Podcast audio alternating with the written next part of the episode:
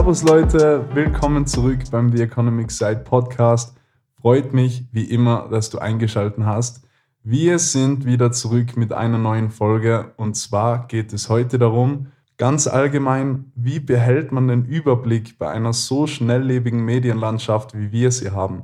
In dieser kurzen Folge werden wir der Reihenfolge nach alle wichtigen Social-Media-Plattformen durchgehen und besprechen, was uns auf welcher Plattform erwartet.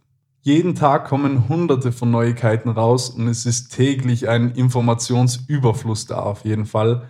Deswegen ist es super, wenn man ein bisschen den Überblick behält, okay, auf welchen Social-Media-Plattformen finde ich was und wie kriege ich am besten diese Informationen.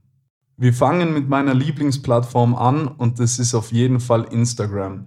Instagram ist für mich persönlich, auch wenn es sich so blöd anhört, besser wie jede Finanzzeitschrift. Natürlich ist es nie so detailliert. Man muss natürlich, wenn man sich genau in Themen einlesen will, zu den Beiträgen auf die Webseiten zugreifen. Aber Ihr bekommt Stories und Posts von zum Beispiel Bloomberg oder Forbes. Das sind zum Beispiel so Seiten, wo ich auch meinen Content beziehe. Und da müsst ihr eigentlich nur den Post durchlesen und wisst schon, um was es da grundlegend geht.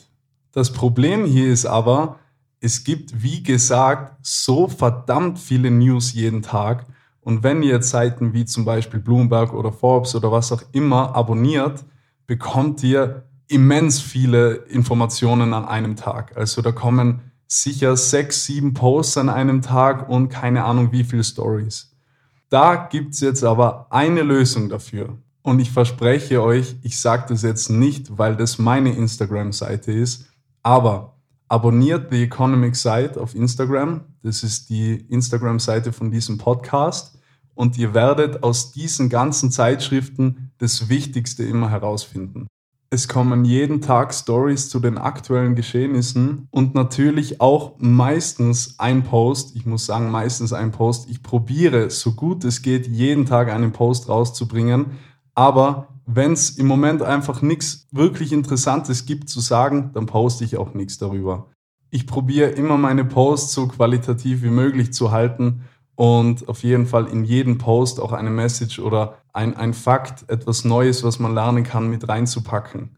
Wenn ihr The Economic Site abonniert habt, dann seid ihr auf jeden Fall von diesem ganzen Portfolio aus Wirtschaftsmagazinen und so weiter immer up to date, denn ich poste halt eigentlich nur das, was uns interessiert, beziehungsweise was euch interessieren könnte. Natürlich ist es ein bisschen vorbelastet, wenn ich etwas für interessant halte, nachher muss das nicht bedeuten, dass ihr das interessant findet. Aber wichtige Themen, Breaking News und so weiter, die werden alle auf meiner Seite immer sein. Und ja, wie schon gesagt, es gibt hunderte von News jeden Tag und man spart sich auf jeden Fall viel Zeit und viel Arbeit, wenn man sich über so Sachen informieren will und dafür aber einen Account hat und da quasi alles gesammelt einsehen kann.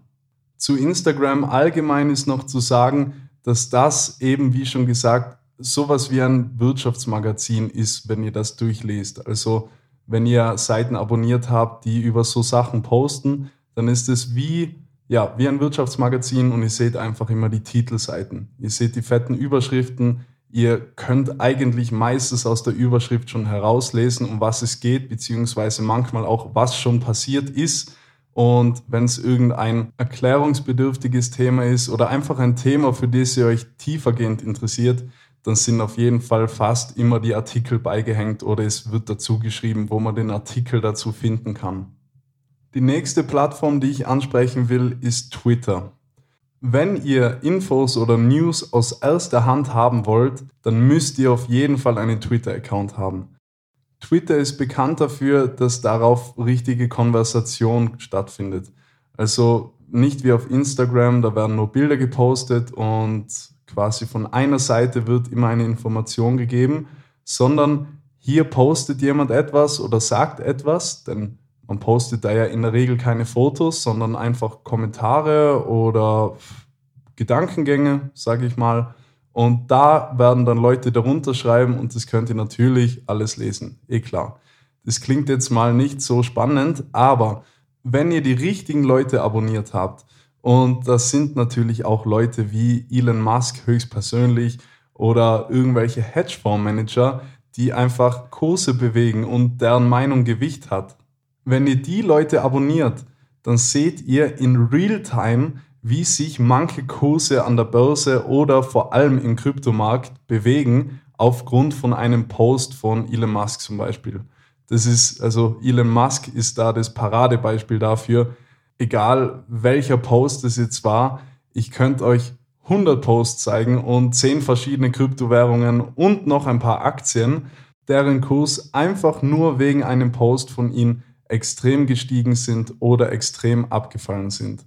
Das ist einfach, naja, man hat jetzt nicht unbedingt Informationen, die man jetzt vielleicht zum Investieren benutzen könnte. Das natürlich nicht. Aber es ist einfach ziemlich lustig anzusehen, äh, wenn auf Instagram irgendwelche Nachrichten kommen und ein Kurs gerade eingebrochen ist und man genau diese Nachricht, die das ausgelöst hat, davor auf Twitter gelesen hat. Das passiert nämlich sehr oft. Zumindest wenn der Tweet von Elon Musk geschrieben worden ist. Das muss man dazu sagen. Des Weiteren ist Twitter vor allem für die Kryptoszene interessant. Alles, was über Kryptowährungen gesprochen wird und alles, was so für Überlegungen im Raum stehen, die kann man alle bei Twitter nachlesen. Und ich würde euch da auf jeden Fall empfehlen, abonniert auf Twitter Wall Street Bets und Wall Street Bets Chairman und die ganzen Leute. Die Reddit-Bande, die damals auch GameStop diese Aktie geshort squeezed haben, was das genau bedeutet, kommt noch in einer Episode. Ähm, denn es wird eine Episode geben über Wall Street Bets. Das möchte ich vorwegnehmen. Und da könnt ihr eben lesen, was die sozusagen gerade im Schilde führen. So, so blöd gesagt. Aber wie man es schon gesehen hat, manchmal stürzen sich eben die Leute von Wall Street Bets auf ganz bestimmte Aktien oder auf ganz bestimmte Kryptowährungen und investieren extrem viel Geld da rein, um den Kurs quasi ja in die Höhe zu treiben. Und wenn man jetzt so viel Risiko eingehen kann und spekulieren will, da eine Aktie zu kaufen oder eine Kryptowährung zu kaufen, die die vielleicht auch kaufen werden in Zukunft, dann kann man auf jeden Fall diese Informationen auf diesen Seiten finden. Ich möchte nicht sagen, dass es in Zukunft überhaupt noch ein Thema sein wird. Aktuell ist es da eher ruhiger geworden. Aber damals, als das ganze Thema Wall Street Bets noch neu war, da hat man tatsächlich, ja, man hat tatsächlich Geld verdienen können, indem man diese Tweets gelesen hat und einfach Sachen gekauft hat, die die gekauft haben. Das ist natürlich hochspekulativ, hochrisikoreich und es war bestimmt auch Glück dabei. Aber ja, wie schon gesagt, damals war das noch aktuell und damals hat es auch funktioniert. An dieser Stelle ist es aber natürlich keine Empfehlung, das zu tun.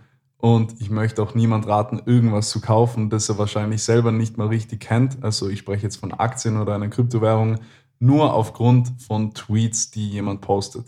Ich will nur sagen, dass es das schon gegeben hat, aber darüber wird es eine eigene Folge auf jeden Fall geben. Und ja, deswegen nicht zu empfehlen, aber ist schon mal vorgekommen.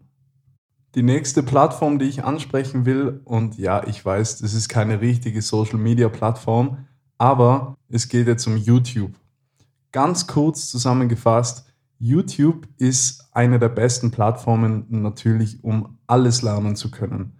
Egal was es ist, es wird auf jeden Fall zu jedem Thema irgendwas geben auf YouTube und natürlich auch zu Finanzen und Wirtschaft. Das Einzige, was ich da dazu sagen wollte, ist, dass wenn ihr auf YouTube über irgendwelche Themen euch informiert oder irgendwelche Aktienanalysen anschaut, was auch immer, dann werdet ihr da sehr, sehr viel Blödsinn finden. Und das ist natürlich in erster Linie deshalb, weil die Leute, also wenn jemand ein Video produziert, dann ist das oberste Ziel für ihn normalerweise, dass dieses Video angeklickt wird. Darauf rückschließend ist es auch klar, dass die Videos mit den krassesten Titeln und mit den verrücktesten Thumbnails die meisten Klicks bekommen.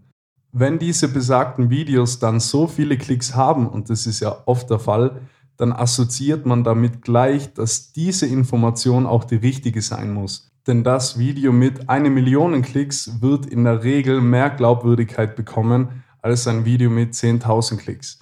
Das liegt natürlich nicht auf der Hand, denn Reichweite hat nichts mit dem Content zu tun, nicht immer. Aber ich wollte damit nur sagen, auf YouTube sehe ich sehr, sehr viel öfter Blödsinn als auf Social Media. Denn auf YouTube macht eben der Klick Geld aus im Endeffekt. Und auf Social Media macht man natürlich kein Geld damit, wenn man jetzt Likes bekommt. Jedenfalls nicht so auf direktem Wege, wie es bei YouTube der Fall ist. Die letzte Plattform, die ich ansprechen will, und ja, ich weiß, es ist sehr oldschool, aber es geht jetzt um Facebook.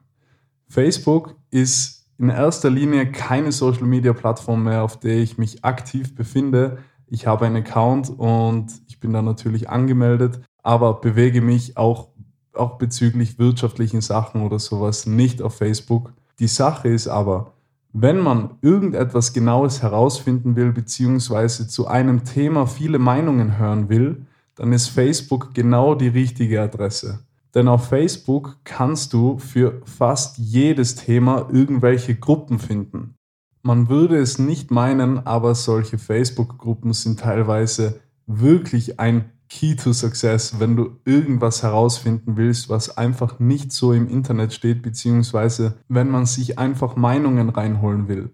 Egal, ob es um irgendwas komplett Allgemeines geht oder um etwas ganz Spezifisches, du kannst solchen Gruppen beitreten und in diesen Gruppen einfach Fragen stellen. Es ist extrem hilfreich, weil du eben deine eigene Frage formulieren kannst, so wie du sie haben willst und sie nicht irgendwie abgewandelt im Internet suchen musst. Das hat mir schon so viel Zeit und Arbeit gespart und auch Geld, denn in solchen Gruppen kann man natürlich auch fragen, was sind die Erfahrungen zu XY, die jemand gehabt hat der Meinungsaustausch und der Diskurs in diesen Gruppen ist einfach was ganz anderes wie auf Instagram oder Twitter. Das sind eben private Gruppen, das heißt, die Leute, die da Konversationen führen, wollen über dieses Thema reden und sind dieser Gruppe beigetreten, um darüber zu reden. Das ist direkt eine ganz andere Dynamik. Hier wird tiefgehend über irgendein Thema diskutiert oder ausgetauscht und auf Instagram oder Twitter sind so Sachen vielleicht eher oberflächlich. Bei Twitter geht's noch, aber Instagram vor allem, da sind die Kommentare natürlich immer irgendwas, ja, meistens sind es blöde Kommentare, ganz einfach gesagt und nicht sachlich. Hier in den Gruppen wird meist Klartext gesprochen und hier werden die Leute auch immer darauf achten, was sie genau schreiben.